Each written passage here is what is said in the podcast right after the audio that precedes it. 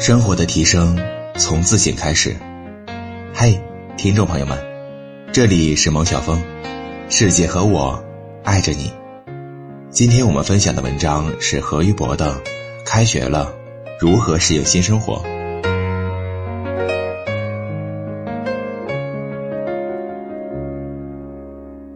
二零二零年，经历过漫长的假期，我们渴望的开学真的来临的时候，杭州一中学的学生却在开学的第三天跳楼自杀。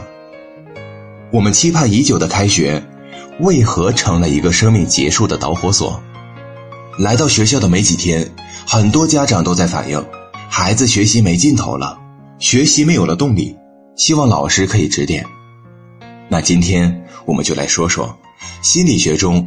动力这一主题，读过《道德经》的朋友都听过这样的一句话：“道生一，一生二，二生三，三生万物。”如果把我们每个人的命运看成道，那字体就是所谓的一，动力与关系就是所谓的二。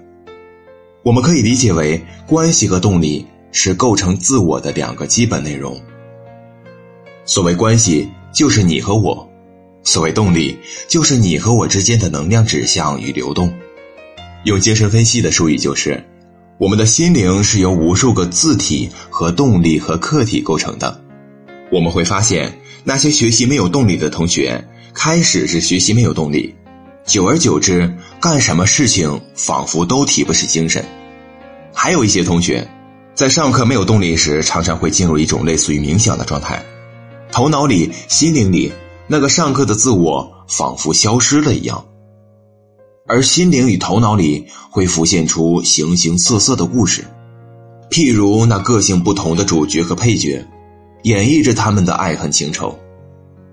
古语云：“无事生非。”也许，古人的无事就是冥想放空的状态。当一个人没有动力时，也往往会有很多事情困扰自己。何老师认为。字体、客体、动力三者必须同时存在，其中任何一个彻底消失，也就意味着三者同时消失。那时，一个人会进入到一种无关生死的状态，没有你，没有我，没有动力。于是，生命是否存在也无关紧要。这也是为什么会出现刚开学就有学生跳楼的事件。当全世界全部抛弃他时。也是他抛弃世界的时候。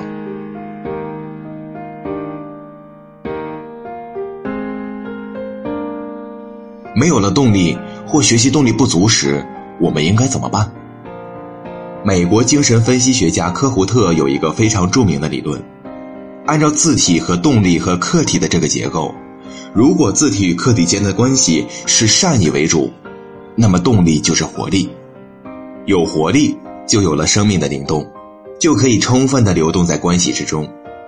当活力能滋养字体时，自信就形成了，于是就有了热情。